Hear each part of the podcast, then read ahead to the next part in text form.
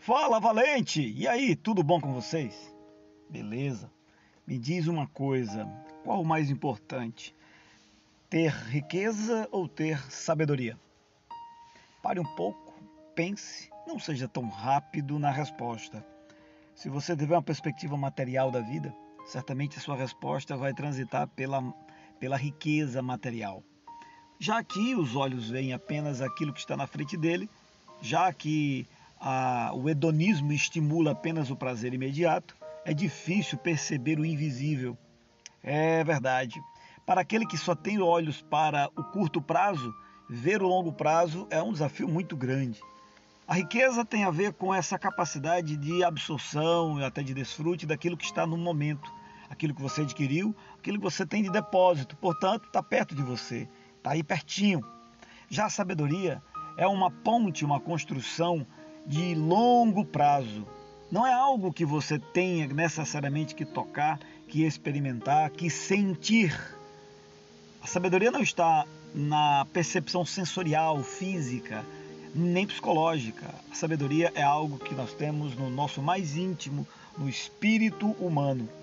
A sabedoria é algo divina. As próprias escrituras já falam isso, o apóstolo Tiago diz isso. Queres sabedoria? Peça a Deus. Veja que a indicação do apóstolo é para uma busca em, em uma fonte elevada, em uma fonte divina, em uma fonte muito superior à sua, à minha. A sabedoria, se nós pudéssemos usar uma, uma analogia com plantas, por exemplo, seria a semente. Então, sabedoria é ter a percepção de plantar a coisa certa e aprender a esperar o fruto. O fruto é justamente a riqueza, é a consequência de uma pessoa sábia. E riqueza em suas múltiplas opções. Eu sei que no mundo materialista que nós vivemos, riqueza praticamente se tornou sinônimo de bens materiais. Tem muitas pessoas que também fazem essa associação quando vão falar de refrigerante. Você chega num determinado lugar, pede um refrigerante e algumas pessoas já trazem Coca-Cola, como se só a Coca-Cola fosse refrigerante. E outros refrigerantes você tem que dizer o que é. Não é o mesmo princípio quando a gente está falando de riqueza. Riqueza, nós temos riquezas material, sim, existe essa riqueza. Nós temos a riqueza psicológica, emocional, fabulosa essa riqueza, já que se você tiver a material e não tiver a riqueza emocional, você vai torrar tudo rápido aquilo que você adquiriu. É preciso também ter riqueza emocional, além da riqueza principal, que é a riqueza espiritual. Pois bem, a semente nessa nossa analogia seria a sabedoria, o fruto é a consequência, é aquilo que a gente vai colher da sabedoria que nós desenvolvemos. E aí tem algo muito importante que é o cultivo dessa semente.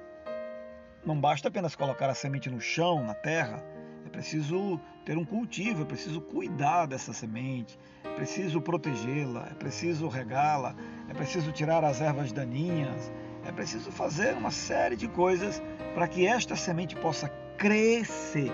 Semente não tem sentido se ela não cresce. Eu pergunto, e você?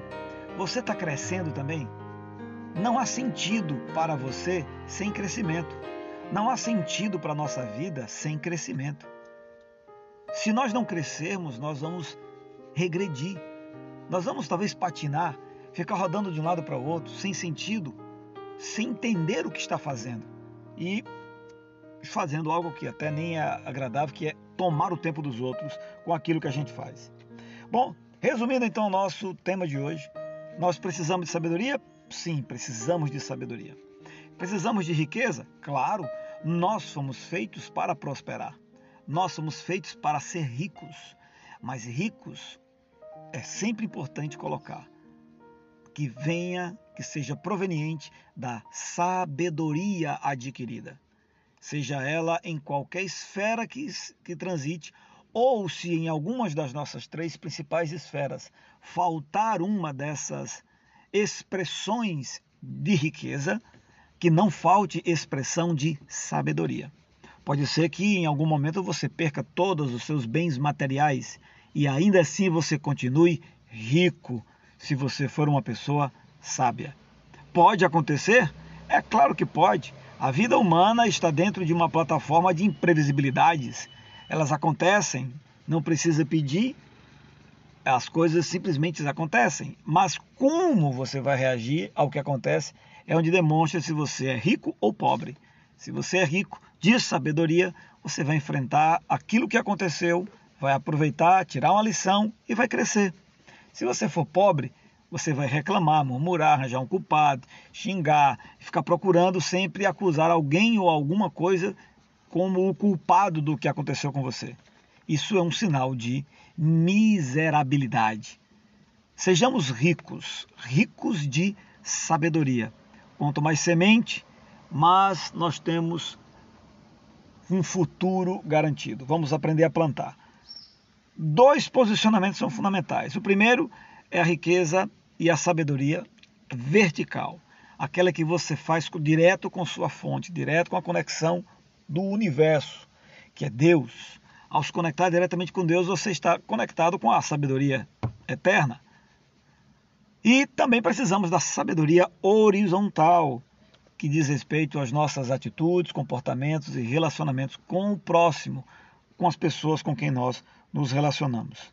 Assim, se nós exercitarmos essas duas sabedorias, a vertical com Deus, a horizontal com as outras pessoas, nós estaremos sempre crescendo.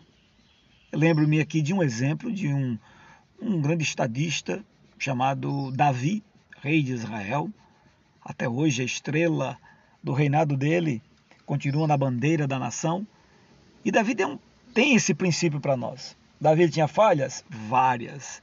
Davi era um pecador como qualquer um de nós. Davi cometeu muitos erros, muitos, vários inclusive registrados para a posteridade inteira acompanhar. Entretanto, Davi ia aprendendo. Ele cometia uma falha, ele cometia um erro, ele se arrependia e, e avançava. E ele ia progredindo. Quer dizer, cometer um erro faz parte da natureza humana e da nossa existência. Agora, aprender com o erro é uma atividade de sabedoria. Aprendeu e avança, cresce sempre. Ok? Faz sentido para você? Se faz sentido, então busca essa sabedoria vertical, busca a sabedoria horizontal, pare de se achar o melhor do grupo onde você está, participe de grupos onde você tem que aprender. Se você participa de um grupo que é só você que fala, você vai ficar pobre, porque você vai virar teto. Comece a se conectar com pessoas que conhecem o que você não conhece, que sabem o que você não sabe, que tem experiência que você ainda não tem, que tem conhecimento que você não tem, que tem vivência, que já cometeu erros que você ainda não cometeu, que já avançou naquilo que você não avançou. Você entendeu o que eu estou querendo dizer? Conecte-se com alguém que te faz sair da tua zona de conforto, para que você também possa crescer. Um forte abraço Fica com Deus e até uma próxima oportunidade.